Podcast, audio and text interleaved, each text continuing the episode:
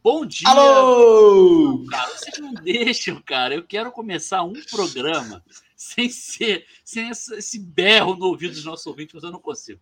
Bom dia, boa tarde, boa noite, Centro Tricolor. Estamos gravando diretamente do Online. Carlos Castilho, nesse domingo friorento, dia 22 de maio, às 8h46 da noite. E antes de começar, produção solta a vinheta. Corre Assis livre, penetra na grande área, procurou, atirou, Rasterinho, gol! Do Fluminense!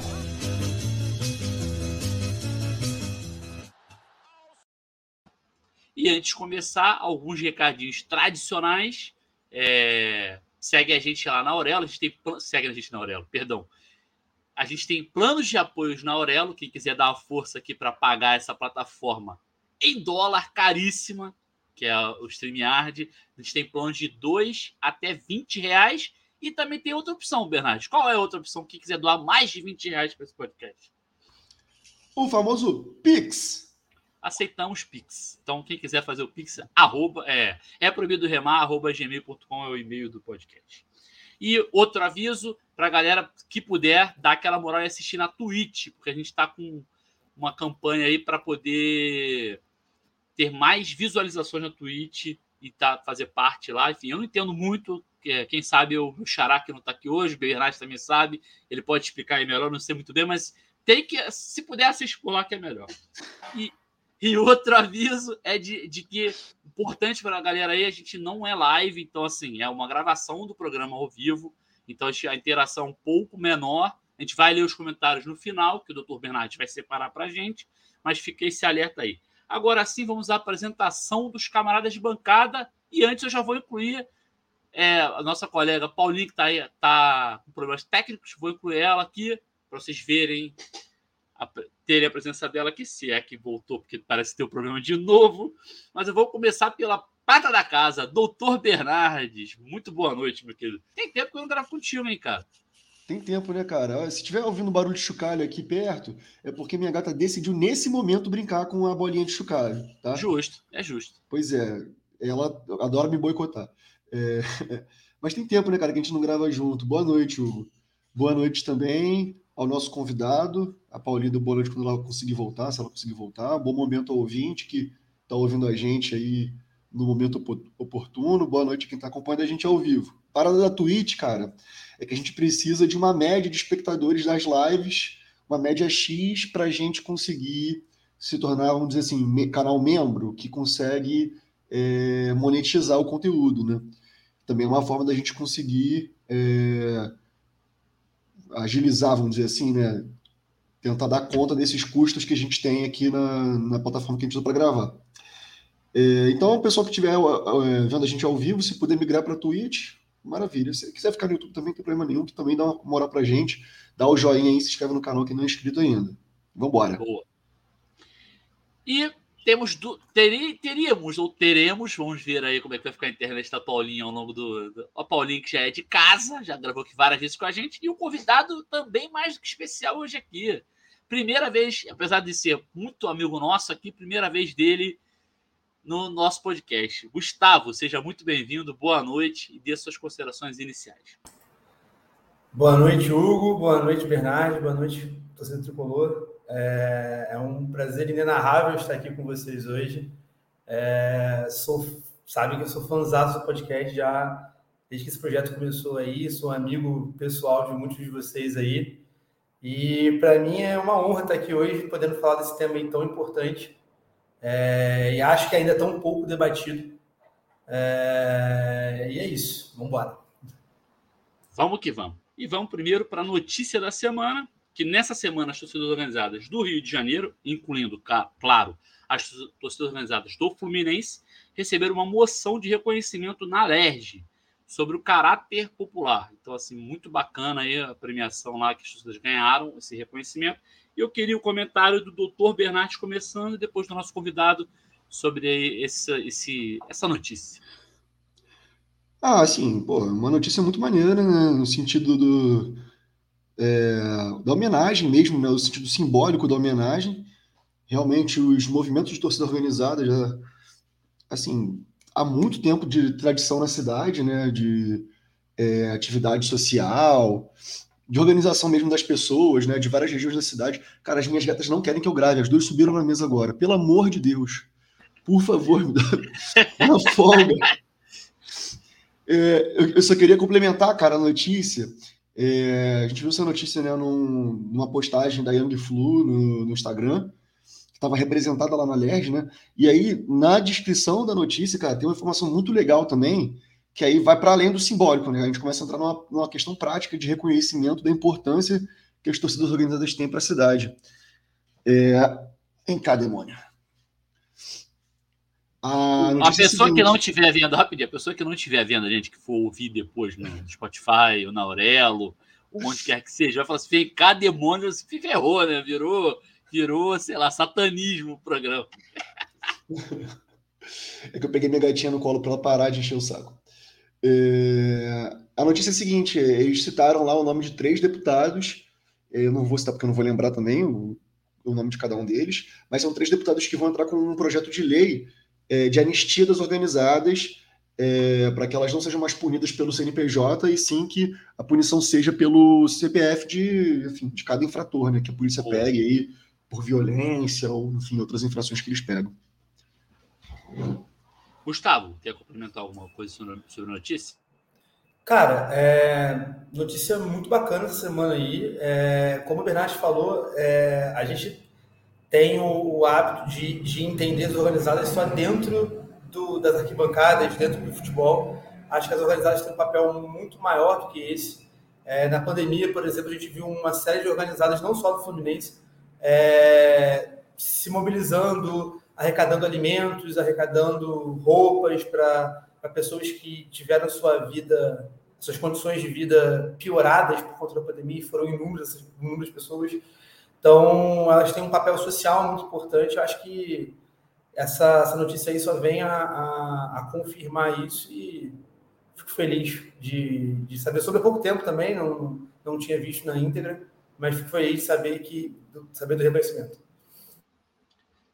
É, e eu, eu queria complementar também sobre essa informação, que é importante, é, além do fato é, que o Bernard trouxe aí, que é uma coisa concreta, mas até mesmo simbolicamente é muito importante, porque a gente vive é, já de algum tempo já, né? E hoje isso se tornou prático, essa perseguição às organizadas, né? essa visão, é, vamos dizer assim. Uma estigmatização, é, né, cara? Exatamente, uma coisa, uma visão estigmatizada das organizadas, como se fosse tudo, ou falo para como se fosse tudo coisa de bandido. E é muito além disso, obviamente, é, é uma visão completamente errada equivocada isso. Vocês falaram bem das questões sociais, da própria organização da festa da torcida, isso é importante falar também. A cultura de arquibancada, né, cara? Que é uma, uma questão, assim, é um, um patrimônio cultural da cidade do Rio, né, cara? É isso. Sim. E assim, ter isso num ambiente formal, vamos dizer assim, né, do, que é o legislativo do Rio de Janeiro, é muito importante, assim, esse reconhecimento. E também, claro, não adianta ficar só no reconhecimento, foi bom ter questões práticas envolvidas também, porque senão fica só para inglês ver. Né? mas muito bacana. Mais alguém quer complementar? Alguma coisa? Contemplei, contemplei, você falou muito bem. Valeu. É... Então vamos partir para o tema principal desse programa, que é por conta da data dessa semana que nós tivemos a questão é, contra a LGBTQIA mais fobia. E para falar disso, trouxemos dois convidados. Infelizmente a Paulinha está com problemas técnicos realmente. Vou passar a bola para o Gustavo para ele comentar inicialmente, e a gente vai trocando aqui é, informações, figurinhas aí sobre, sobre a data, sobre as questões envolvendo, claro, o futebol e o Fluminense também. Gustavo, manda a bala aí. É, bom, uh, essa data, eu não sei se todos estão cientes, é, o dia 17 de maio foi escolhido como dia do, é, internacional do combate à homofobia ou contra a homofobia, é, justamente porque foi num dia 17 de maio de 1990 que a homossexualidade, antes chamada de homossexualismo, deixa de ser considerada uma doença, né? Tinha CID e tudo, deixa de ser considerada uma doença. E então essa data ela passa a ser simbólica na luta dos direitos da população LGBTQIA+, né? É, eu estava até comentando com o pessoal, porque há uma, uma certa confusão, porque É, o pessoal pergunta, mas não é junho, não é o mês de junho? Qual é a diferença do mês de junho para 17 de maio e tal? O mês de junho tem a ver com o movimento Stonewall, né? que é aquele movimento dos Estados Unidos, uh, que foi, era, na verdade, um bar né, americano, que sofria muita repressão da polícia na época. É, era um bar que concentrava uma, população LGBTQIA+, né? E há uma revolução, basicamente, liderada por essa população, né? E, e aí o mês de junho fica, fica é escolhido como mês né, de, de combate à, LGBTQIA fobia, né? É, eu, eu, assim, eu vou, vou adiantar algumas coisas, eu acho que vocês vão acabar perguntando por isso em algum momento, mas já que eu estou com, com, a palavra, vou continuar falando. É, eu acho, eu acho, das vezes que me perguntam, das vezes que eu tenho que comentar sobre esse tema, eu costumo dizer que se a gente, uh, se a sociedade como um todo avançou, sei lá, 50 passos no, nos últimos anos nesse, nessa questão da, da, do combate à homofobia, do combate, na, da conscientização da população, é, o futebol avançou um passo. Né? O futebol, infelizmente, ainda é o último, vamos dizer assim, o último reduto do patriarcado, né? Assim, o último refúgio que eles encontram para destilar todo o preconceito e o ódio deles. É, a gente não vê isso só com a questão da homofobia, a gente vê também muito a questão do racismo, né? É, ainda há episódios recorrentes de racismo em pleno 2022 e então é como se essa galera ainda se sentisse segura para fazer, para destilar, para ser para jogar todo esse ódio mesmo uh, dentro desse espaço, como se eles tivessem certeza que eles não seriam, que não serão punidos por isso, né? não serão responsabilizados por isso, né? É, enfim, mas eu acho que é um, é um, é um, é um longo caminhar que a gente tem ainda, tá? É, a, a, a, a trilhar aí.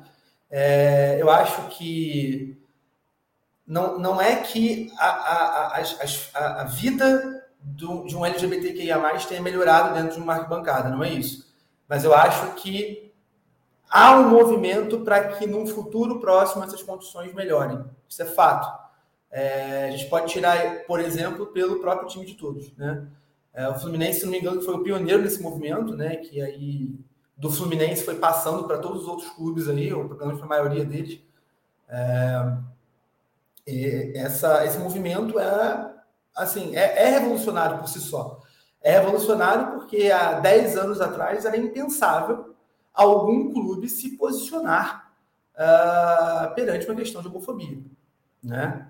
É, aquilo ali era um tabu, sempre foi um tabu, um assunto que nunca seria falado, que nunca seria debatido e naquela época, 10, 5 anos atrás, assumia, 5 não, mas talvez 10 anos atrás, se assumia que não é, a arquibancada não era de todos, a arquibancada era de um grupo seleto. A arquibancada era para o homem branco, né? É, o futebol que sempre foi um, um, um, esporte popular, já há algum tempo tem sofrido muito também com essa questão do preço dos ingressos, então já não é mais popular assim, né? Então já não é qualquer um que pode acessar o estádio.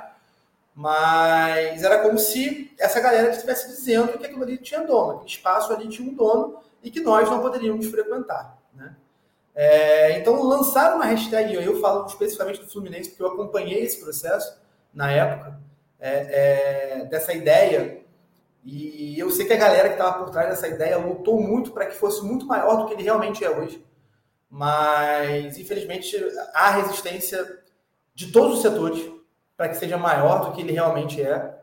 Mas, é, para mim, é, é considerado um, um, um, ponto fora da curva, é um ato revolucionário mesmo, dentro do futebol.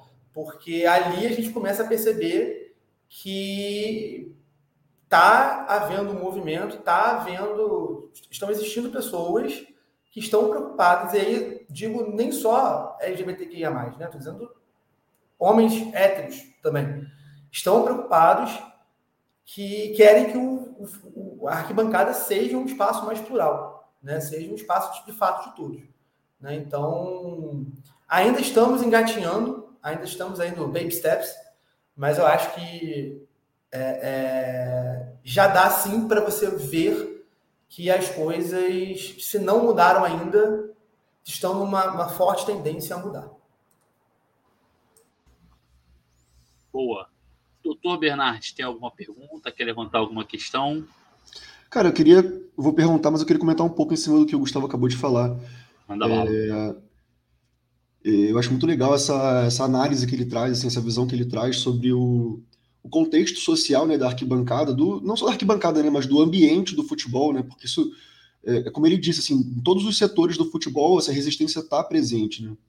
E não sei se ele concorda com isso, mas o que eu percebo assim né, nesse, nesse movimento do, do Fluminense, por exemplo, com o time de todos, de alguns outros clubes também que, que se mostram mais dispostos a, a enfrentar essa resistência, é, é uma saída assim de uma inércia, né? Assim, pô, é, a gente não está conseguindo ainda trazer para o ambiente do futebol as mudanças que a gente já vê em outros ambientes da sociedade e também as mudanças que a gente gostaria que acontecessem, inclusive nesses outros ambientes é, mas a gente já está vendo alguns é, players, alguns personagens dentro do futebol tendo coragem, cacife ou peitando né, essa resistência para pelo menos marcar uma posição, né? Para é, e, eu acho que isso assim nos últimos anos isso ficou bem em evidência, né? Com alguns jogadores se quando, quando os clubes faziam homenagens, né? A, a, ao mês de junho, por exemplo, ou ao, ao dia 17 de maio, é 17? Valeu. Quando fazia homenagens né, às causas da, da população LGBT, vários jogadores né, se manifestavam é, sempre naquele contexto né, religioso né, que eles usam como escudo para colocar os próprios preconceitos para fora. Vários se recusavam a usar camisa, né, ou usavam e colocavam postagem no, nas redes sociais. Teve o caso recente né, do, de um jogador do PSG que se recusou a jogar com a camisa com as cores do arco-íris. É, mas eu acho que assim, o, o fato desses conflitos estarem aparecendo mais já é um sinal de mudança, né? Assim, já é um sinal de que alguma coisinha ali, pelo menos uma chavinha virou. E se não é nem perto do que a gente gostaria que fosse, pelo menos é alguma coisa, né? É isso. O que é... você acha, Gustavo? Quer complementar aí, Gustavo? Não, pode ser. É, assim, isso que você falou, Bernardes, é muito importante, porque para cada jogador que se recusa a vestir a camisa nas cores do arco-íris, você vai ter um menino que faz questão de entrar com 24 nas costas. Não sei se uhum. você lembra desse jogo, né? Inclusive, eu tô com a camisa dele aqui uhum. agora com o 24 nas costas. É... Cara, aquilo ali foi muito bonito. Aquilo ali foi muito bonito e eu tô falando como torcedor gay do Fluminense, porque eu nunca imaginei que um jogador do meu time fosse fazer questão de entrar com a camisa 24 e falar sobre isso na entrevista depois do jogo, porque ele poderia ter cumprido um papel, sei lá, que pediram para ele fazer, tipo, ah, veste a camisa aí. Pô. Formal, né? Um papel é, formal. isso, uma formalidadezinha. Pô, põe uma camisa aí, faz festa nenhuma teu número, só hoje, o 24, depois você vai para casa. Cara, fez questão de falar sobre isso, sabe? Ele fez questão de dar uma entrevista sobre isso. É... Gustavo, posso só te interromper para não esquecer do momento que eu ia falar sobre exatamente sobre isso? Pode é, como esse discurso é, que usa a religião como escudo é falacioso, porque o Nino também é um cara religioso e não deixou de fazer nada do que você está mencionando aí por conta de religião. Segue aí. Exatamente, exatamente. Eu acho que se a gente for entrar na questão da religião aqui, a gente vai ter três horas de gravação aqui. Acho bom a gente não, não, não se estender muito. Eu tenho muita, muita falar sobre esse tema também, mas a gente deixa para uma próxima oportunidade. Mas é isso, é você falou. É, é, o Nino, o Nino é, eu diria que é de fato um cristão, né? Acho que ele entende é, é, o que a Bíblia está querendo dizer. Ele leu a Bíblia e entendeu o que ela, que ela quer dizer. É, então, sim, Bernardo, respondendo ao seu, ao seu comentário, é, eu acho sim que, que tá, a gente está tendo sim um movimento de gente dentro do futebol, mas eu quero também destacar um, um movimento de gente fora dele, tá? Quando eu digo fora do futebol, fora de dentro dos clubes, tá? Digo torcida mesmo, porque é, quando a gente sai do armário, a gente não volta mais. Isso aí é um fato, né? E qualquer coisa que faça a gente querer voltar para o armário é, deixa a gente muito, muito mal, né? É, eu não sei se eu falo só por mim, mas talvez eu fale por algumas outras pessoas também. Queria até que a Paulinha estivesse aqui para ela poder comentar sobre isso. Mas eu acho que quando a gente, quando, quando a gente se descobre homossexual, e quando a gente, né, eu pelo menos eu me descobri na adolescência, é, eu sempre gostei muito de futebol, eu já era de arquibancada.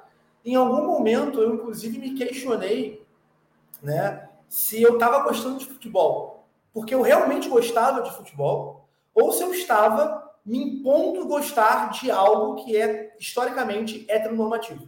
Eu não sei se vocês estão. Se vocês entenderam o que eu quis dizer. É, naquela época. Perfeitamente, eu, perfeitamente. Eu, fui, eu fui adolescente há 15 anos atrás, né? eu aí quando eu tinha 15 anos. É, há 15 anos atrás, não havia esse tipo de discussão no futebol.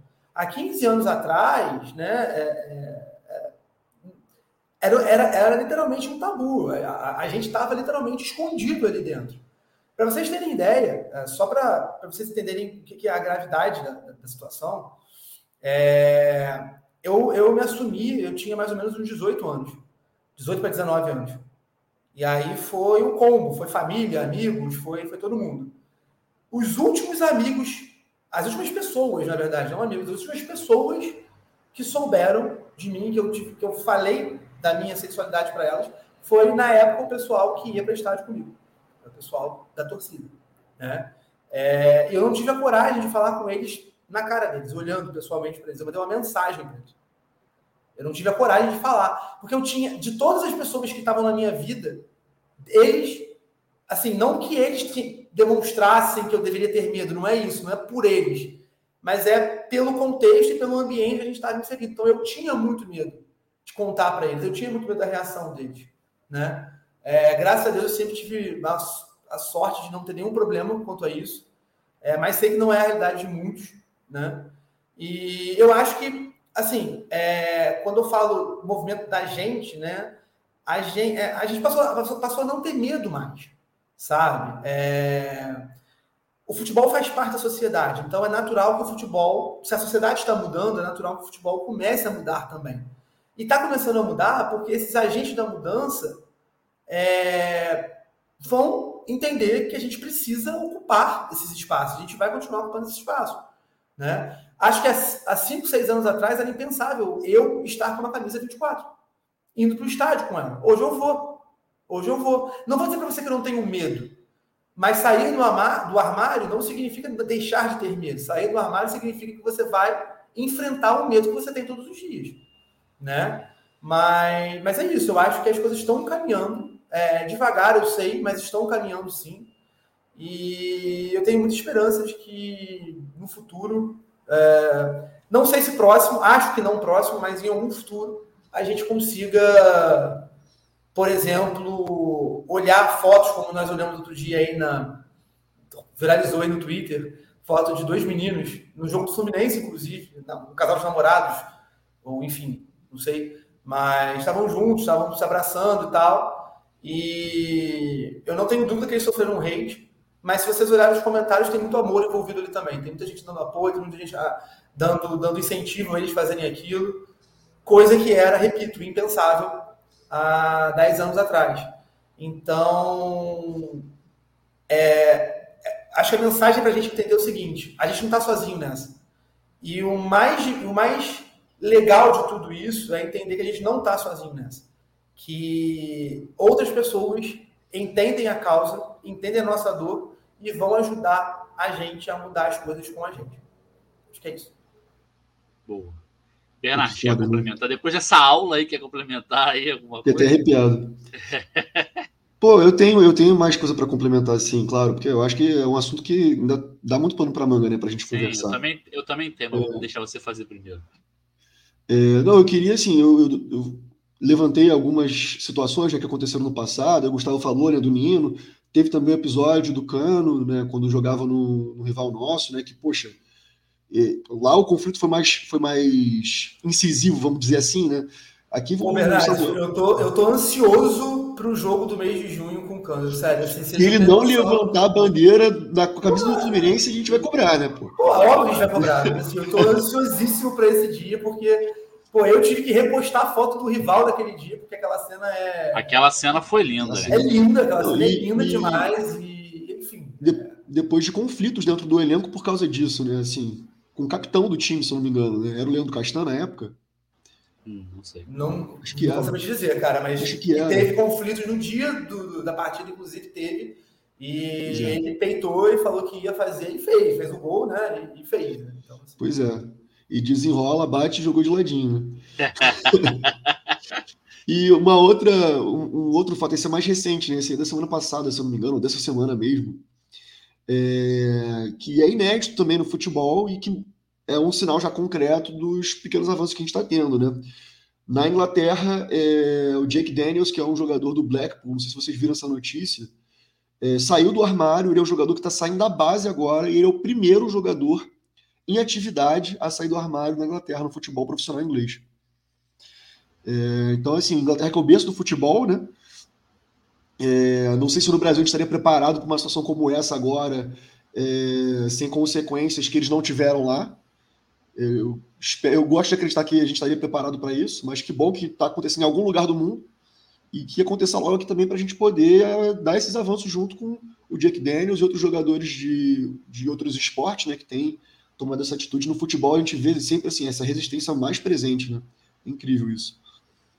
Mas eu queria ter essa informação aí. É, de, vou, antes de passar para o Gustavo, posso complementar essa informação aí? Essa informação é, é muito interessante por dois motivos. Primeiro, porque é uma boa notícia, é um avanço, então é inegável, como você já falou, mas também mostra é, o quanto temos um, um mundo para avançar, né? Porque assim, se na sociedade nós temos um percentual, eu não tenho dado aqui, bem maior do que um em mil, entendeu? Um gay em mil, então assim, é sinal de que muita gente está é, ou não está conseguindo chegar lá, que é um, que é um problemaço, ou se está tá uhum. escondendo porque o ambiente é, não propicia. Então, assim, é importante apontar o avanço, mas é importante ver também que o buraco é, é bem grande, assim, né? Sim, sim. E aí, eu, e aí Gustavo... Acho que a gente não tem dúvida, né, de que tem muito jogador, muito jogador gay, bi, que não sai do armário, né? Que a gente não, não, que não se declara. Isso aí é informação concreta, assim, né? Nem opinião. É, eu acho que, assim, só para complementar essa informação, eu não lembro uh, o nome do cara, mas. Jake Daniels. Não, não antes do Jake. Ah, outro. É, o outro, antes dele, tinha sido um cara da década de 90. Ou seja, a gente está falando aí de mais de 20 anos. Assim, é, é, bom, é bom a gente tocar nesse assunto também do, do, do, dos jogadores em si, né? Porque eu, eu, eu, imagino quão frustrada deve ser a vida de um jogador de futebol que é bissexual ou homossexual. Porque tem que viver a vida toda escondendo, e aqui no Brasil a gente não tem, não tem essa cultura de jogadores se assumirem. Eu sempre lembro, eu sempre trago à tona o caso do, do Richardson, que jogou no São Paulo, não o nosso Richardson, né? É, cara, o Richardson, assim, podemos questionar a qualidade dele como jogador, tá? Mas Richardson foi campeão do mundo pelo São Paulo. Sim. É, eu acho que ele merecia um final um pouco mais honroso do que ter sido chutado do clube, como ele foi. E eu lembro que quando ele saiu de São Paulo, tinha é, é, todo o clube que, que, que, assim, aquela notícia que cogitavam que Richardson vai assinar com fulano, vai assinar com Fluminense, vai assinar com não sei quem. Tinha um alvoroço nas redes para não querer o cara. E a, a, a justificativa, ninguém dava uma justificativa do tipo, o cara não joga bem, o cara não, não é um bom jogador, não sabe cruzar, não, não sabe marcar, não sabe, sei lá. Não, a justificativa era sempre vamos virar piada. Quando a gente faz a questão de vamos virar piada por conta de uma suposta, porque assim, é um boato. Até então, gente, até então o Charles não é gay. Né? Até então é um boato que se espalhou, sabe-se lá porque, eu nem sei a origem desse boato, mas se espalhou e estigmatizou o cara a, tão, a tal ponto que a última, a última notícia que eu tive dele é que ele estava no time de vôlei. Eu não lembro, eu não sei se ele está em algum clube agora, sei lá, série C ou D, qualquer coisa do tipo, mas ele estava no time de vôlei, cara, assim. É, nada contra o vôlei, eu adoro o vôlei, mas o cara é jogador de futebol, né? O cara não era para estar no time de vôlei. Uhum. Tá fazendo o quê? Ele tá jogando? Eu não sei o que ele tá fazendo lá, não sei o que ele tava fazendo lá, mas. Posso só complementar, Gustavo? Você falou Pode, da, né? qualidade técnica dele. cabe lembrar que o Richardson foi titular do, de um dos principais times de São Paulo da história. Sacou? E do Galo. É, do Galo, do Galo realmente me falhava a memória, não lembrava. Mas Campeão da. Libertadores pelo Galo. É ah, mesmo? Ah, é, não lembrava disso. Isso, isso, eu não sabia. Que, que ele foi campeão do mundo pelo São Paulo, eu sabia. Agora, é, é pelo Galo. Não... É multicampeão, só é, isso. Cara, então, é. assim, no São Paulo, para falar do que, eu, do que eu lembro, tá, Bernard? Depois você complementei sobre a passagem dele pelo Galo. No São Paulo, era um dos principais times do São Paulo da história do São Paulo, cara. E o cara era titular. Então, assim, qualidade técnica ele tinha. Ah, você poderia ah, ter um melhor, ter outro. Ah, beleza, a gente discute isso. Mas assim, um cara desse não ter vaga em lugar nenhum, é. E, e de lá, o São Paulo querer sempre tentando tirar ele de alguma forma, que era isso que acabava acontecendo, é esquisitíssimo para falar o mínimo, né? Entendeu? Então, assim, é só para pontuar, mas completa ideia. Até você falou do. Falei besteira, Galo. falei besteira. Ele saiu do Galo no. Ah, não. Foi campeão sim. Ficou até 2014 pelo Galo. Ah, então. Campeão. ah, não falei besteira, não, viu? É. Por incrível que pareça, é... não falou besteira. Sacanagem. Por incrível que pareça. Eu falei besteira quando eu falei que eu falei besteira. é... Pô, mas esse período dele no Galo ele tava jogando muito também, né? Assim, e, pô, tem aquela cena memorável dele, né? Quando o Fluminense faz o gol do título, né? Ele assistiu. Pô, aquela cena é clássica. Mas aí não tem nada a ver com o assunto, só lembrou dele, eu lembrei dessa cena, não tinha como não comentar. É... Mas isso que o Gustavo falou é muito verdade, cara. Assim, eu, eu acompanhei o Richarlison meio que por acaso, assim, porque eu gosto de acompanhar divisões inferiores do futebol também. E eu via que ele, cara, brotava em vários clubes. Ano passado ele chegou a jogar na América, aqui do Rio. Mas ele ficou na América, tipo, menos de um mês, que aí já foi para outro clube pequeno de São Paulo, sabe? Ele tava migrando muito de clube pequeno para clube pequeno das pequenas divisões estaduais, assim, sabe? Eu não sei se ele já aposentou ou se ele tá jogando a Série D ou alguma divisão estadual inferior, não sei. Mas ano passado ele tava nessa. Então, só para complementar, gente, essa questão aí do, dos jogadores em si, né? É, eu acho que é isso, ainda é um estigma muito maior para esses jogadores. E eu acho que, é, assim, não é querer comparar homofobias como se isso fosse possível, tá? Mas eu, eu ainda sinto, às vezes, que, principalmente com jogadores, né, com, com quando a gente fala de, de questão de sexualidade de jogadores, é, pega um pouco a torcida também, mas por conta de, do estigma que o, que o clube pode carregar. É, todo mundo que cresceu e sempre em algum estado tem um clube que é considerado um clube de viado. Né? Sempre, sempre tem. Aqui no Rio, o Fluminense sempre foi considerado um clube de viado. É, e acho que isso é, construiu na torcida do Fluminense, ajudou a construir na torcida do Fluminense é, de alguma maneira, um, um, um, preconceito muito maior. Porque eles começaram a criar aversão àquilo, porque toda vez que escutavam aquilo era para depreciar o próprio clube. Né? E, então, acho que houve essa construção também por conta do, do estigma que o Fluminense carrega historicamente uh, por ser um clube, enfim, de viado. Botam isso como, como estigma do Fluminense. É, por isso que eu ainda acho que é tão difícil, né? E por isso que é tão simbólico quando o próprio Fluminense é, é, lança uma campanha time de todos. Como o próprio Fluminense faz esse tipo de, de apelo, que é que nada mais é que uma tentativa de educar o torcedor. Né? Quando eu digo educar, é de passar informação. E eu acho que, bom, visão minha, muito mais que punir, muito mais importante do que punir, é você educar para que não se repita é que é porque eles peguem a mensagem e entendam, não só eles, mas as próximas gerações que estão vindo aí, que estão vendo, indo para o estádio, vejam que isso é normal, que isso vai acontecer, que isso vai continuar acontecendo e que não tem problema nenhum ser um time de viado. É, talvez o meu maior sonho hoje, como torcedor, eu acho que está muito distante de realizar, mas acho que o meu maior sonho é escutar a torcida do Fluminense cantar time de viado na arquibancada. Né? Eu acho que aquilo, isso seria é, é, fantástico isso seria, tipo, histórico. Eu acho que é nível, nível filmar e gravar esse vídeo pro resto da vida, porque é, é inimaginável hoje uma torcida de futebol, não só no Brasil, eu diria no mundo, é, é usar, um, ressignificar, na verdade, um termo que historicamente sempre foi usado para diminuir a imagem do clube, para, enfim, é, é, trazer cotação ruim para o clube, ressignificar esse termo, tornar algo como marca da torcida. Né? Uhum. É, isso para mim é um sonho que um pouco distante, mas eu espero que aconteça um dia. E uma mensagem linda, né, cara? Tipo assim, a gente abraça isso e quer dizer para todos os viados, não só os tricolores do mundo inteiro, vocês são bem-vindos aqui.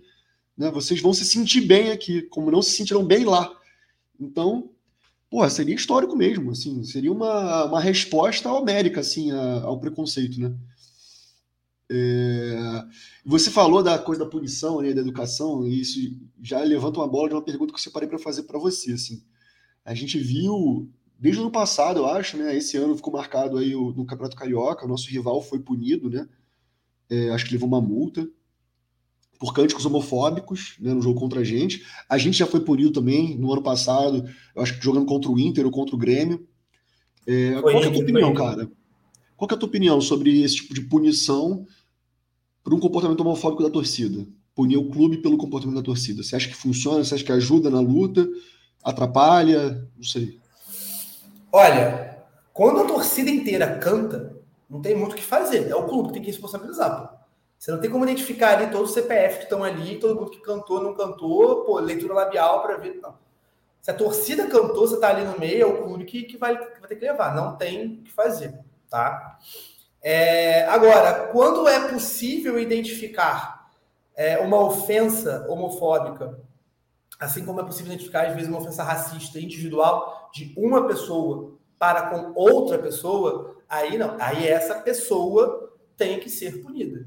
E, e aí, para a gente não ficar caindo nessa questão de punição, punição, punição, que muitas vezes não dá em nada, né? Assim, a gente não precisa aqui discutir o sistema prisional brasileiro para saber que não funciona.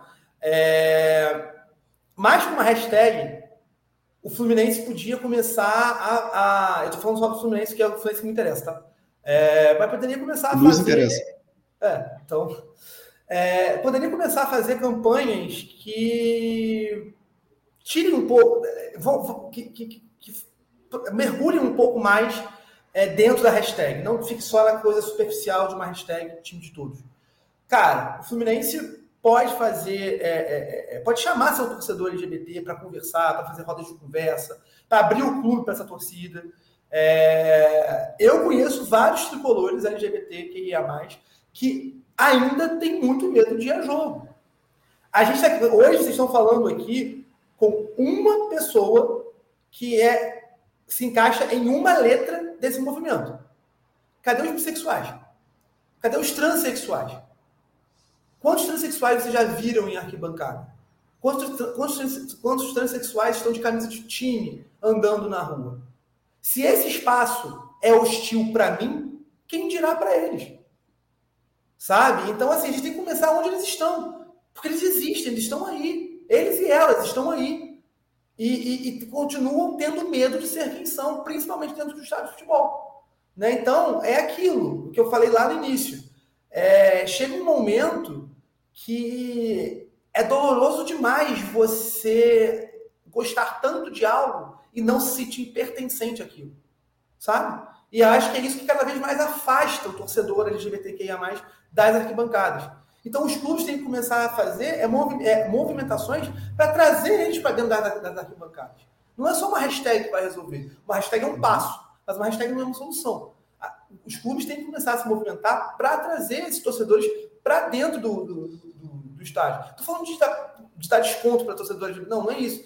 Mas é, é, são movimentos é, é, é, de ensinar mesmo, de, de, A gente não fez um Chico Guanabara agora?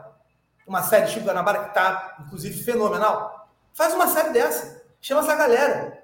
Pô, vai, a gente vai encontrar vários por aí.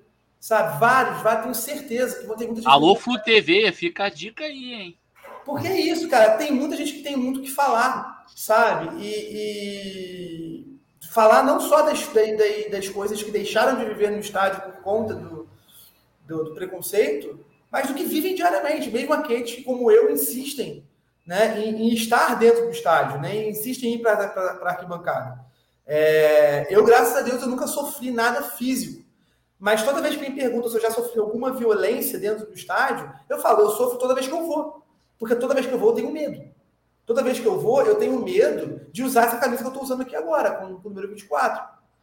É, eu, eu tive um relacionamento né, na, que meu, meu, meu ex-companheiro gostava muito de, de, de, de, estádio, apesar de não ser tricolor. E a gente sempre, assim, um sonho nosso era poder ir junto ao estádio, ver um, um, um jogo juntos. E a gente nunca foi. Ah, mas você pode esconder, né? Você não precisa ficar de mão dada, você não precisa abraçar, você não precisa beijar na hora do gol. Mas tá, isso mas também é, é violento, né? Isso é violento. É, isso, é uma violência. isso é uma violência. Eu vou deixar de ser eu porque eu tenho medo de morrer, porque eu tenho medo de apanhar. Isso é uma violência. Andar na rua sem poder ser quem eu sou é uma violência, sabe? E, e é isso que muita gente às vezes não entende. Né? Ah, mas não estão batendo em gay todo dia no estádio. Tá, mas tem vários gays sofrendo, gays, lésbicas, transexuais, etc., sofrendo violência todos os dias, de, das formas mais silenciosas possíveis. Sabe? Então, eu acho que a gente tem que começar a discutir isso também. O que, que é a violência? Que, o, é, o que, que a gente entende como violência e como que a gente pode resolver esse tipo de coisa. É, eu ainda sou adepto do time que a gente tem que enfrentar. É, e enfrentar, por exemplo, é tentar ir mas está sempre protegido, você sempre. Você não vai sozinho com seu namorado ou sua namorada. Você vai com os amigos, mas vai com ele, vai com ela. Entendeu? É, faz aquela foto que, viralizou no, no, Twitter um tempo atrás, faz aquele tipo de foto. Ah, mas vai sofrer hate. Vai, mas vai, sofrer, vai, vai muito amor também, como eles receberam. Sabe? Eram até duas fotos, na verdade, não é só um casal de meninos, não, tinha um casal de meninas também. É... Então, assim, eu, eu acho que, que, que se esconder não, não, vai, não vai ajudar, sabe? Te protege, a, protege a sua integridade, vamos dizer assim, mas não resolve. Então, eu uhum. acho que é, é, isso, ter cuidado, mas não deixar de ser quem você é. E enfrentar uhum. com as armas que você pode enfrentar. Eu queria só fazer um comentário antes do Bernardo, Bernardo também quer falar isso, só para comentar o que você falou aí. É importante para quem não integra esse, é, esse grupo, né, entender isso que você falou, cara. Você imagina você ter que deixar de fazer alguma coisa com medo, sabe? Você deu exemplo aí, quantas pessoas deixam de ir ao estádio? É, gays, lésbicas, lésbicas trans é, e outros grupos integrantes também. Quantos deixam de ir ao estádio por medo? Você falou, onde estão essas pessoas? Essas pessoas estão se privando de ir por medo.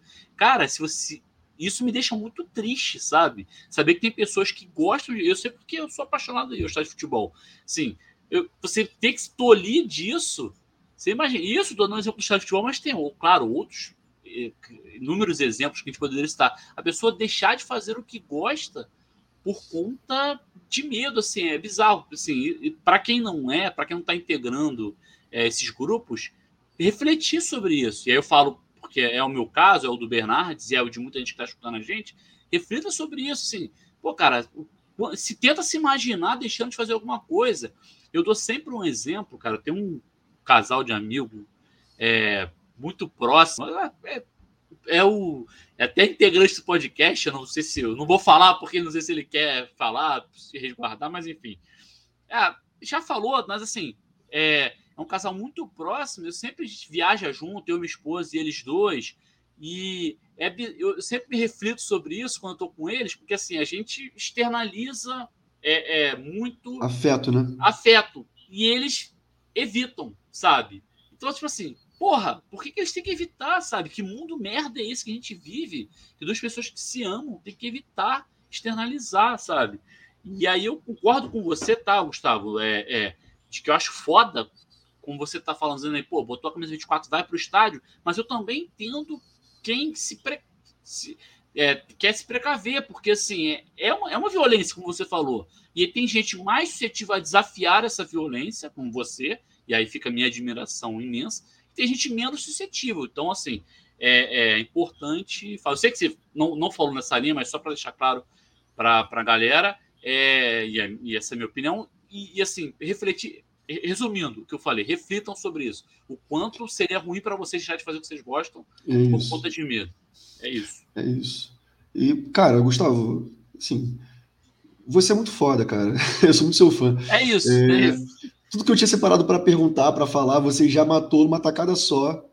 É, eu queria só assim, corroborar com a tua mensagem mesmo, é, com o que o Hugo falou agora também, é, tanto para o pessoal que é LGBTQIA, como o pessoal que não é, mas que tem amigos, tem gente no seu convívio, é, pessoal que frequenta estádio. É, eu acho que isso. Caraca, gata, na moral, pô, tô falando uma parada séria, cara. Ela quer participar do podcast, cara, deixa ela. Pronto. É pra galera se atentar a isso mesmo e assim, e se comportar de forma ativa né, nesse combate, né? E é claro que, como o Hugo falou assim, não é para ninguém LGBTQIA+, que, que toma essas precauções no ambiente do futebol, né? Se sentir mal porque, porque não enfrenta né, cotidianamente isso. Mas que a gente busque os espaços mais seguros ou menos perigosos possíveis para é, começar, né, ou exercitar isso, né? É, e que a galera que está em volta, porra, contribua com isso, né? É, só para eu, eu, falar, fazer um comentário sobre isso, geralmente eu, eu percebo muito esse, essas visões diferentes em gerações muito diferentes. Né? Eu acho que da minha geração para frente, né, os mais novos que eu, a gente é um pouco mais, os mais velhos diriam mais abusados. É, eu diria que de, da minha geração para os mais velhos, né, para trás, as pessoas têm um pouco mais de, de, de receio. E, bom, para trás de mim, provavelmente viu uma ditadura, né? E eu não sei o que é viver uma ditadura, então eu não tenho muita propriedade para falar sobre que tipos de violência esse tipo de pessoas já viveu. E é isso, você crescer com medo, sabe? É, é, então é um pouco diferente. Eu não cresci com medo. Uhum. Eu tive medo, eu tenho medo, mas é diferente porque é, eu, eu, eu, eu, cresci numa sociedade que foi amadurecendo, eu acho, com o tempo, sabe? E esse amadurecimento me permitiu ter menos medo. Cada dia ter um pouco menos de medo, né? É, mas é claro, essa não é a realidade de todo mundo. Então, e também é aquilo, né? Também não é ninguém para virar Marte, né? Porque se virar Marte, acabou. Não, então, assim, não, não tá ajudando em nada também. Então, é isso. É, é, se eu fosse escolher, eu acho que assim, a gente não tem que ter medo é, mas é como eu encaro, e eu encaro dessa forma também porque eu tenho uma, uma sorte muito grande de não estar sozinho. Eu lembro que a primeira vez que eu fiz essa camisa que eu estou vestindo aqui agora foi no Fluminense e Botafogo, na semifinal. É, por sinal, eles não bateram uma falta ainda, mas. mas está posicionado, de uma hora eles vão bater. Uma hora vão bater, uma hora vão bater.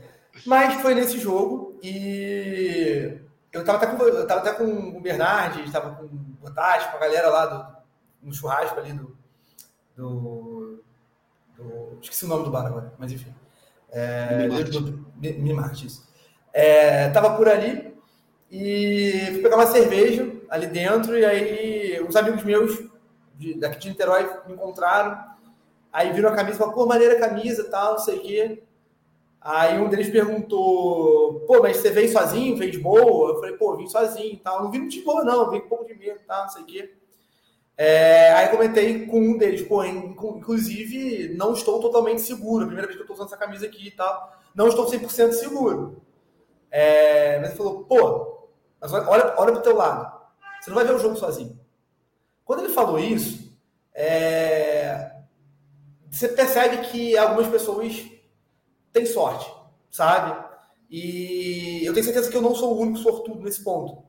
Não sou o único porque é, tem um movimento já muito grande de pessoas que não são LGBTQIA+, mas que estão entendendo sim a importância de, dessa pauta, desse movimento dentro da, dos estádios, das, das arquibancadas. E, e, é isso, elas não vão deixar seus amigos LGBTQIA+, sozinhos. Se é uma coisa, aí se me perguntaram, o que, que eu, eu não sou LGBTQIA+, o que, que eu posso fazer? Não vai sair brigando com todo mundo, mas, cara, não é isso. É, esteja com seus amigos. Proteja-os. Proteja-os como você puder proteger. Proteja-os defendendo de falas homofóbicas. Proteja-os defendendo de discursos homofóbicos. Não é que a gente não possa defender sozinho, é porque às vezes a gente cansa, cara. A gente cansa de falar, a gente cansa de, de argumentar, a gente está cansado.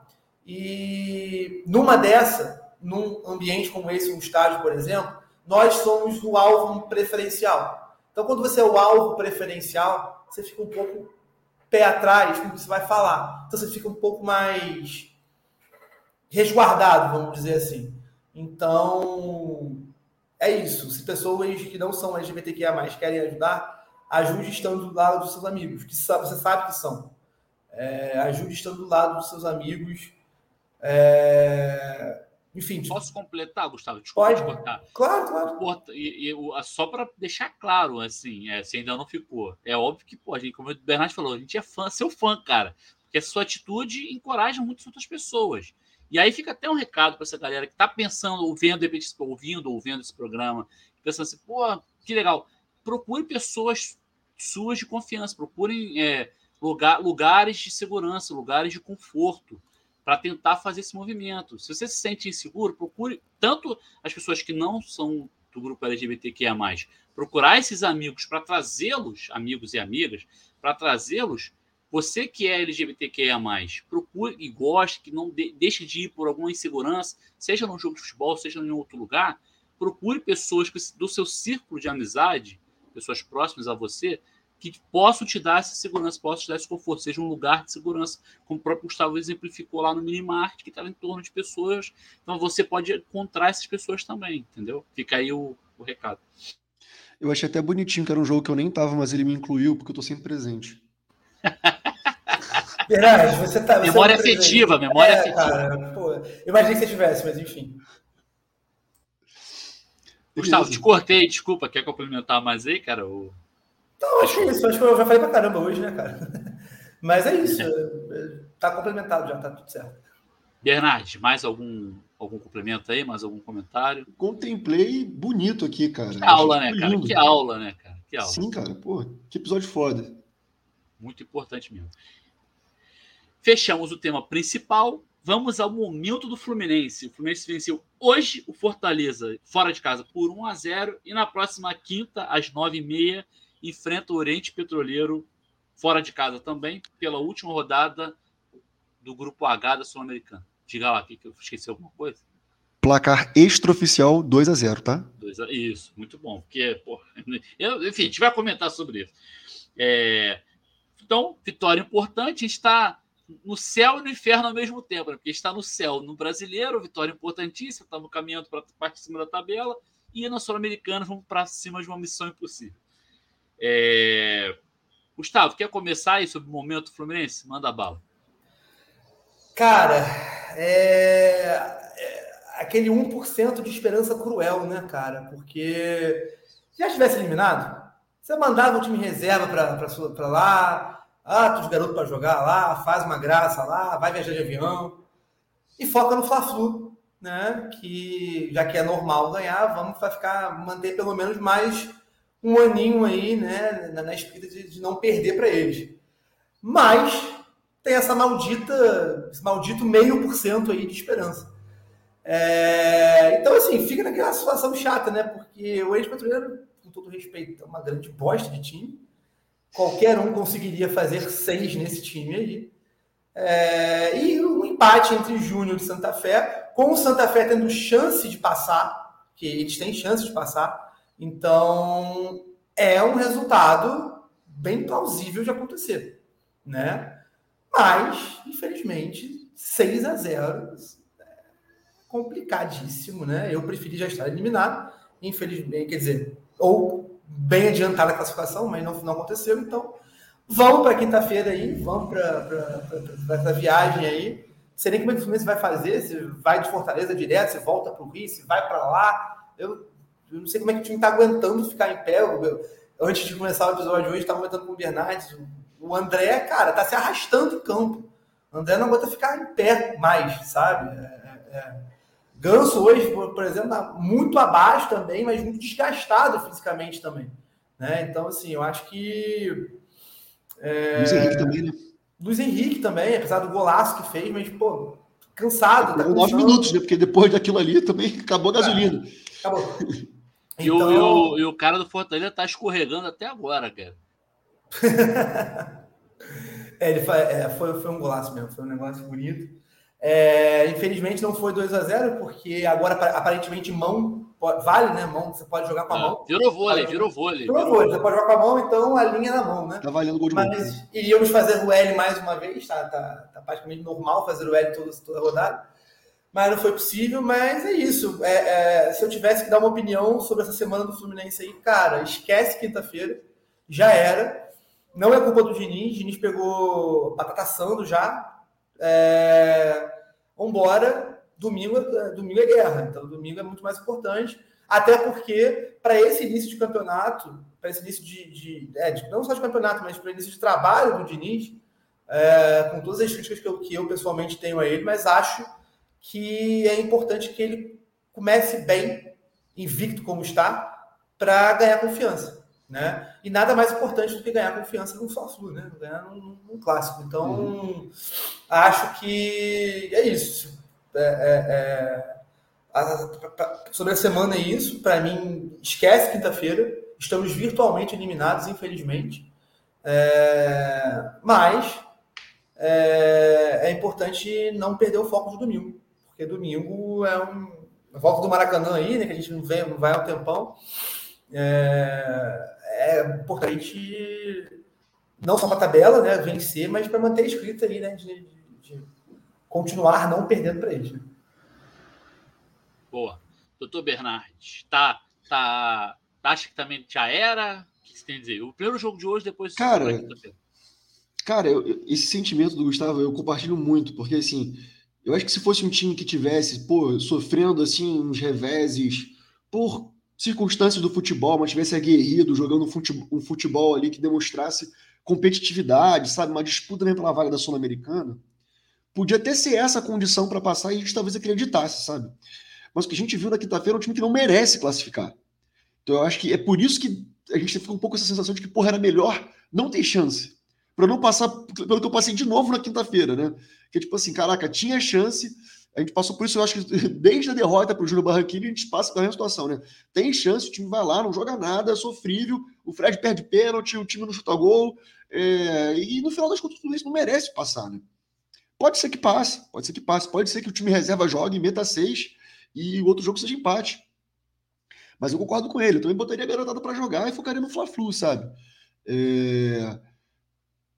é... É, complicado. Duvido que o Fluminense faça isso, porque também é, é diferente um torcedor com esse sentimento, né? Pensar no que gostaria e o que o profissional ali vai fazer né, diante de uma competição sobre a qual ele tem uma responsabilidade.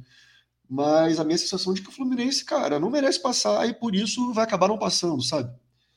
Por outro lado, no brasileiro a gente vem bem mesmo né, toma, tá em sétimo lugar, parece que não é grandes coisas, mas o líder tá só três pontos.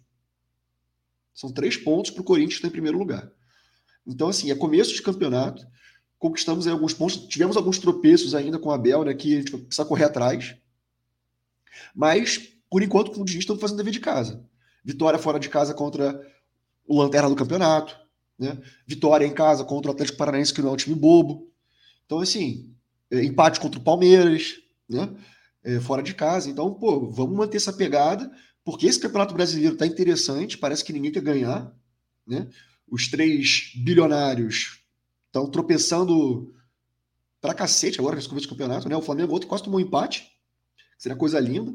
Só que o Apodi fez o favor de chutar na lua aquela bola.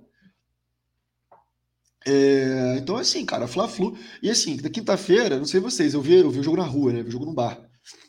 E aí é claro que quando acaba um jogo desse, a gente começa a escutar, né? Começa a escutar, mas aí, pô, tava eu com o Dian, nosso amigo aqui dos Divaneios, a gente virou e falou: meu amigo, eu tô tranquilo, daqui a pouco tem Fla-Flu. Tá? Daqui a pouquinho a nossa moral volta para cima e a gente vai voltar a ganhar tudo, porque vocês ressuscitam a gente, que é uma beleza. É, tão animado para esse Fla-Flu, cara. É... E aí já tô falando do próximo jogo, né? Vou deixar para falar depois. Do, do, próximo do próximo, né? E só, e só comentando sobre, sobre o Fortaleza, cara. Assim, realmente, porra, é ridículo o, o impedimento do Cano.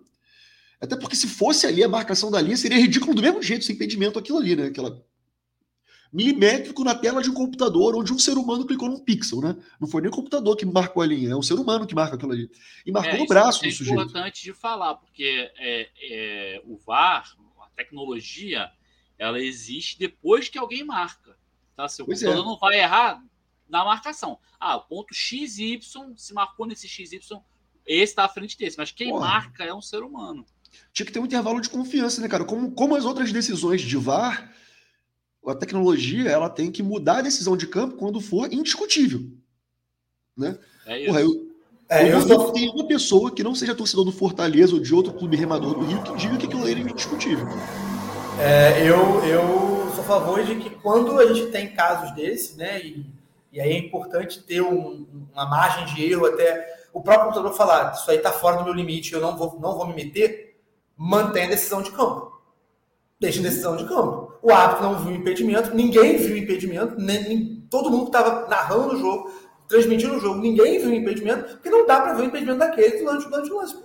Se, é, se existiu um impedimento daquele, porque para mim não existiu, porque marcou a, a, a linha na mão do campo, tinha que marcar no, no, ombro, no mínimo, porque o ombro dele estava um pouco para frente. Mas mesmo assim, eu acho que o ombro estava atrás da perna do, do jogador do marcador do Fortaleza. É, não, não, tem, não tem impedimento, pô. Ninguém viu, segue o lance, sabe? Não, não, Cara, não é ridículo, ridículo. É, é, entender também que, há, que há uma limitação na tecnologia, que as pessoas não entendem, e isso o Bernardo falou muito importante, o Bernardo e o Hugo. A, a tecnologia só existe depois que um ser humano marcou a linha. Não é um computador que marca a linha. Né? E se ele pegar de um ângulo diferente, a gente sabe que pode ver coisas ver coisa diferentes. Se ele olhar por cima, é, pô, é, é, o próprio VAR errou bizonhamente, né? A favor da gente, inclusive na, na, na pré-Libertadores, né? Não, não sei se foi na pré-Libertadores, acho que foi na pré-Libertadores esse ano, né? Foi. Que não viu o cara, o, do Fluminense dando condição lá na frente. Tipo, embaixo ele da imagem. o cara da lateral, ele pegou É, imagem, na lateral, tava lá embaixo. Isso, tava, o cara tava lá na lateral, lá na frente, dando condição pra cacete. A imagem não pegou o cara, pô. E aí, lá rolou o gol que, pô. Mas é, é isso. É, é, é, a tecnologia tem suas limitações. Por quê? Porque quem tinha que ver o cara ali não era o computador, era o homem. Era o operador. E ninguém viu. Ninguém viu. Né? Enfim. Mas é isso. É, e nada me tira da cabeça, nada me tira da cabeça que tudo isso, na verdade, não passa de um esquema do senhor Pedro Batuta com a CBF para me tirar pontos do Cartola. Tá? Fica essa denúncia para Fica a denúncia aqui. É. Eu vou comentar também sobre o jogo de hoje. Vitória importantíssima. É, esse erro da arbitragem, pelo amor de Deus, vergonhoso. É aquilo que vocês falaram. Não teve dúvida. Esse caso não estava impedido. Mas quando tiver dúvida, não for coisa explícita, clara, eu acho que tem que seguir o campo, tem que criar alguma regra nesse sentido, porque aí fica uma coisa milimétrica para cá e milimétrica para lá, que depende de uma pessoa que é muito cruel com a pessoa também. O cara tem que marcar o frame exato, no ponto exato. Sacou? É uma coisa desumana, deixa até de ser uma. Então, assim, se for um negócio assim, ah, 10 centímetros para cima, pô, beleza, aí você fica nítido que estava impedido. Você consegue ver. Uhum. Agora, cara, para dele um centímetro para cá, um centímetro para lá, Entendeu? Pô, as, as próprias. O azul e o vermelho encostando, tá ligado? Pô, pelo amor de Deus, isso não existe, cara. E sobre o jogo de quinta-feira, eu, eu sou um cara muito otimista, né? Então eu fico sempre com aquela pontinha de esperança, mas com, falando no pé no chão e falando racionalmente, é, é praticamente impossível, porque além de ter ganhado 6 a 0 que já é uma coisa dificílima, depende de um empate, entendeu? Ou de uma vitória do Santa Fé, né? Então, assim, são duas combinações, uma muito difícil, que é 6 a 0 e a outra que um empate ou uma vitória do, do, do União. Então, assim, é, eu acho pouco provável também, infelizmente. Eu verifiquei aqui, cara, é, nas cartas, joguei aqui umas cartas e tô com a resposta do futuro aqui. Tem Fala. duas possibilidades, tá? Para o nosso futuro, na quinta-feira.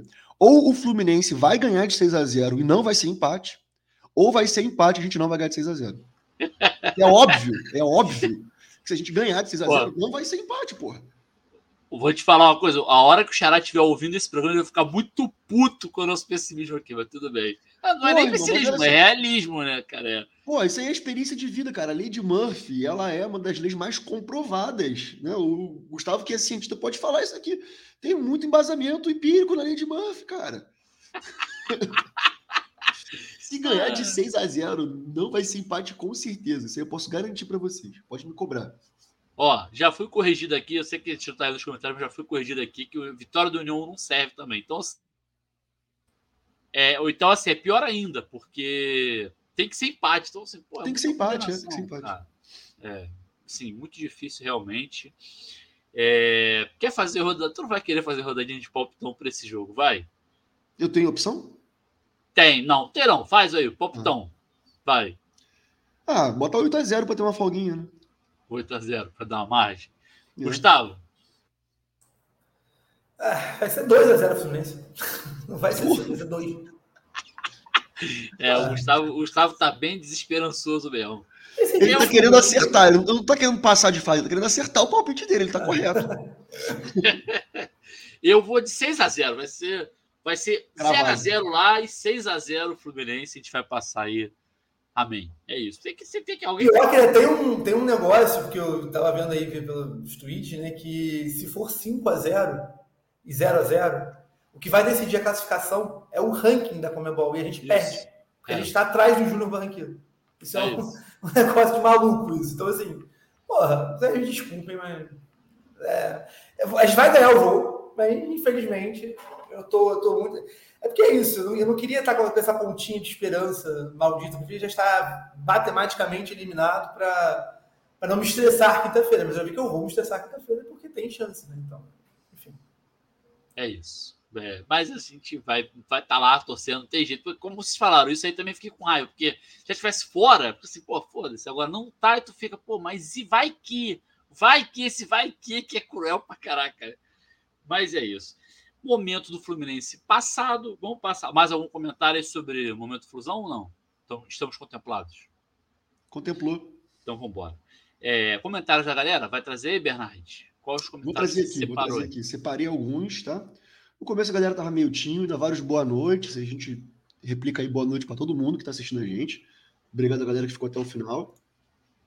Nosso fiel ouvinte Lucas Caxito falou: boa noite, rapaziada. Parabéns pelo tema super necessário. Fora preconceitos e fora Bolsonaro. O boa. Dian, que não está aqui participando da gravação, mas está assistindo, deixou esse recadinho fofinho para o Gustavo. Falou que o Gustavo levantou o sarrafo de beleza do podcast. Quer mandar mensagem pro? Com essa foto aí, fica difícil competir com você, né, cara? Olha essa foto do Jean, cara. Porra, Muito galã, né? Foto, foto de popstar, né, cara? Foto Porra, não tem condição, não tem condição nenhuma. Quem acompanha as nossas lives já viu que ele é popstar mesmo, tá? Que ele é músico, compõe, toca, tá? Tem umas composições aí fora da curva. Inclusive tem um denúncia. Rapidinho, volta aí que eu tenho denúncia. Hum. Denúncia de que integrante desse podcast está preparando aí possíveis podcasts Terceiro. Concorrentes. Concorrentes. Fica a denúncia aí. Pois é. Pois é. Aguarde, aguarde o troco, tá? Suposto integrante. Flávio Yoshida, nosso amigo do boné. Yoshida que, na foto, que na foto tá sem boné, o que é um absurdo. É, eu ia falar, cadê Yoshida, o Yoshida. do boné do Yoshida? Tá de brincadeira, tá sem boné na foto, Yoshida. Essa foto aí tinha que ser, porra, proibida em 97 países, cara. Verdade. Aqui, ó, elogiou minha camisa, obrigado. E a camisa é linda mesmo, tá de parabéns. Essa camisa é braba. É. Nosso amigo peixe cientista, o Paulinho, passando aqui para mandar um beijo para vocês, meus amores. Um beijo, Paulinho. Um beijo. Valeu, Paulinho, um beijo. Leandro Ferreira chegou para falar tema importante demais. E aí acho que ele chegou um pouco atrasado, mandou essa mensagem para o Gustavo. O que o Gustavo achou do clube comprar essa briga com o hashtag time de todos? O Gustavo falou bastante sobre isso né, no começo da fala dele. Sim. Aí, Leandro, o nosso programa vai pro ar. Depois o Gustavo pode falar agora também, se quiser responder rapidinho, Leandro. Mas depois, se você quiser escutar a fala dele completa, volta lá, Spotify, YouTube também vai estar. E você escuta a fala do Gustavo com calma. Quer falar, Gustavo? É, vou resumir o que eu falei lá no início para vocês, Leandro. É, é, importantíssimo que o Fluminense tenha comprado essa briga assim.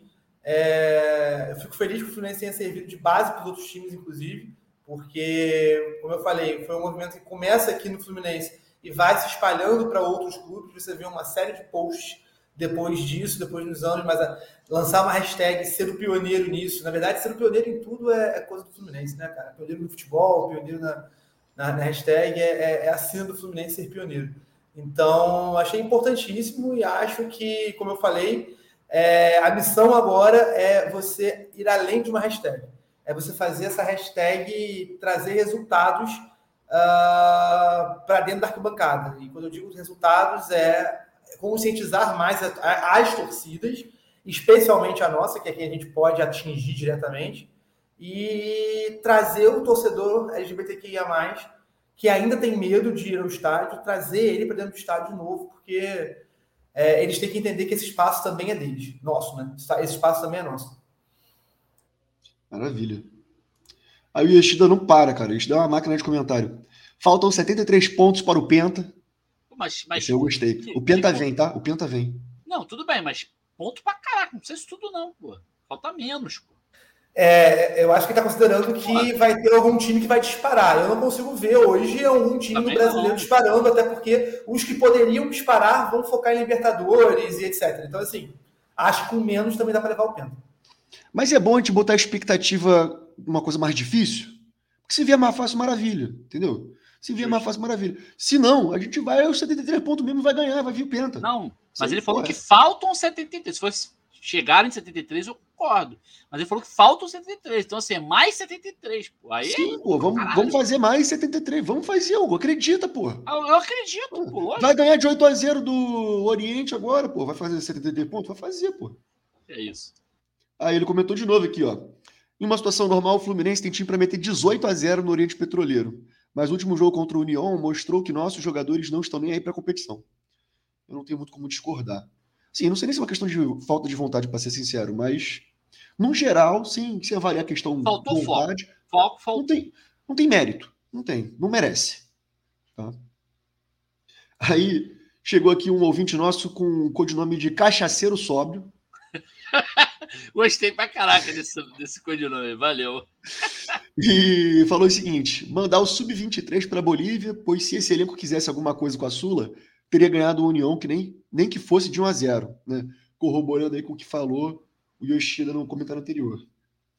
E aí, sobre o jogo de hoje, o Yoshida falou que na Premier League esse impedimento do Cano não seria marcado.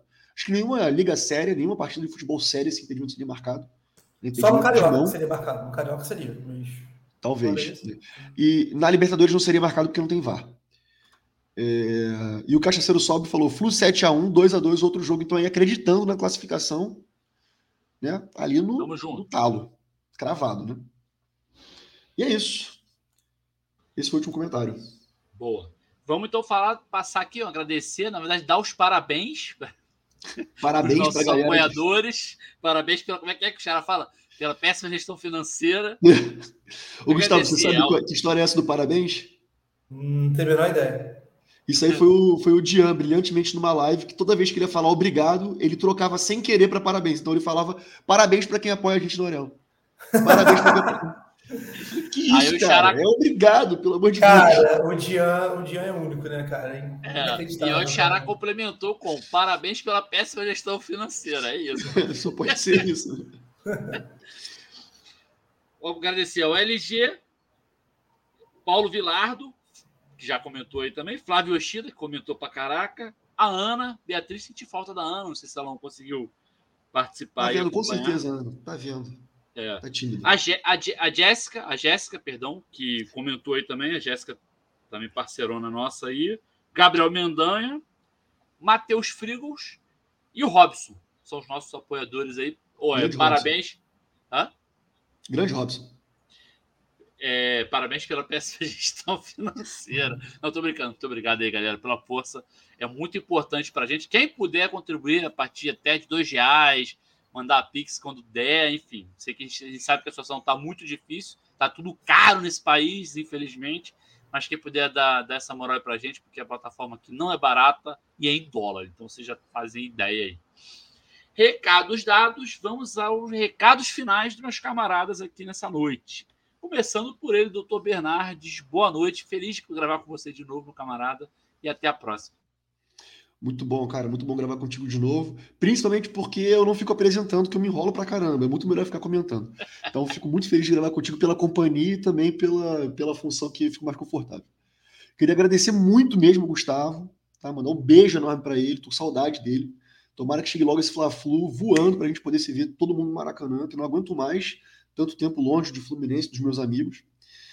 Mandar um beijo enorme também para Paulinha, que foi convidada, topou fazer o programa com a gente aqui, infelizmente, por questões técnicas aí da, da internet, da casa dela, enfim, não conseguiu conectar, não conseguiu participar do papo, mas já teve com a gente na última live, vai estar também em próximas lives e programas, com certeza, que é uma parceiraça nossa. Então, um beijo para Paulinha da Fanfarra. É, faça o L, beba água, fora Bolsonaro, e é isso. Bom momento, um beijo. Saudações tricolores. Boa. Gustavo, muito obrigado aí pela sua aula, sua participação aqui essencial, cara. Mandou bem demais, brigadão mesmo. E apareça mais vezes, né, cara? Primeira de muitas, com certeza. Dê seus é... recados finais aí. Hugo, Bernardes, muito obrigado aí pelo convite. É, fiquei muito feliz e honrado de participar aqui com vocês. É, é um tema extremamente delicado e importante ser falado. Fico feliz de ter sido escolhido para falar sobre isso. E é, uma pena que a Paulina não estava aqui com a gente hoje por problemas técnicos, mas uma coisa que eu frisei muito com o Jean quando ele veio conversar comigo sobre a pauta, né? É, que era importante ter outra pessoa, preferencialmente uma mulher, se pudesse ser uma mulher negra, com a Paulinha, é, porque é, eu tenho a minha vivência, eu tenho as minhas questões e eu tenho a minha maneira de enxergar. Mas é importante que a gente escute outras pessoas LGBTQIA+, a gente escute mulheres LGBTQIA+, a gente escute pessoas negras LGBTQIA+, porque elas com certeza têm muitas outras questões que perpassam também a homofobia, a LGBTQIA+, fobia, e, e acaba que fica muito mais rico o debate, que a gente consegue entender diversas questões por aí, por, é, por aqui, né? Então, assim, é, deixar claro para o ouvinte aí que tudo que eu falei aqui é, eu trouxe muitos exemplos da minha vida de como eu enxergo. Eu não sou a voz da torcida, da, da, da, da torcida LGBTQI mais do Fluminense, isso não, existe. É, fico feliz de ser escolhido para falar sobre, sobre esse tema, mas escutem outras pessoas, estejam com seus amigos LGBTQIA. Sempre ouçam o que eles têm para falar. É importante, a gente gosta de ser ouvido também, a gente está cansado de, de ter que ensinar muitas coisas. Então, assim, escutem é, o, que a gente tem a, o que a gente tem a dizer, estejam com eles, é, como eu comentei aqui no, no, no, no programa. É, e é isso. Estou com saudade de todos, espero reencontrá-los em breve, é, agora no Maracanã, né? E fiquei muito feliz pelo convite. Estarei sempre à disposição de vocês quando quiserem que eu volte para falar sobre qualquer coisa que vocês queiram também. Sobre, não precisa ser sobre temas assim. E é isso. Beijão para todo mundo aí. Boa noite. Saudações tricolores. Gustavo, passa aí suas redes sociais, cara. Você é, é verdade. Tá, é, você acabou não botando aqui no, no YouTube, mas para quem tá, vai ouvir também, manda bala aí. É, não botei. É, bom, meu Twitter é gdiasaz é, e o meu Instagram é gdazevedo. E só, só tem essas duas, gente. Não tem mais nada. É, e é isso. Valeu. Eu também queria lamentar aqui, mandar um beijo para Paulinha, lamentar que ela não pôde participar aqui com a gente, infelizmente, muito bem pontuado pelo Gustavo. A gente quis trazer é, opiniões mais plurais, e aí é importante, como o Gustavo falou, mais vivências, mas infelizmente é, não foi possível. Ela teve problema técnico, mas Paulinha já é da casa, já participou outras vezes, vai participar mais vezes lá na frente. Fica aqui meu, meu beijo aí para ela. E agradecer também a ela ter se disponibilizado, apesar de não ter conseguido. Ela se disponibilizou por problemas técnicos, só apenas que ela não pôde participar. E eu, o Carvalho, me despeço por aqui também. Espero que tenham gostado. Abraço, saudações tricolores. Corre Assis livre, penetra na grande área, procurou, atirou, Rasterinho,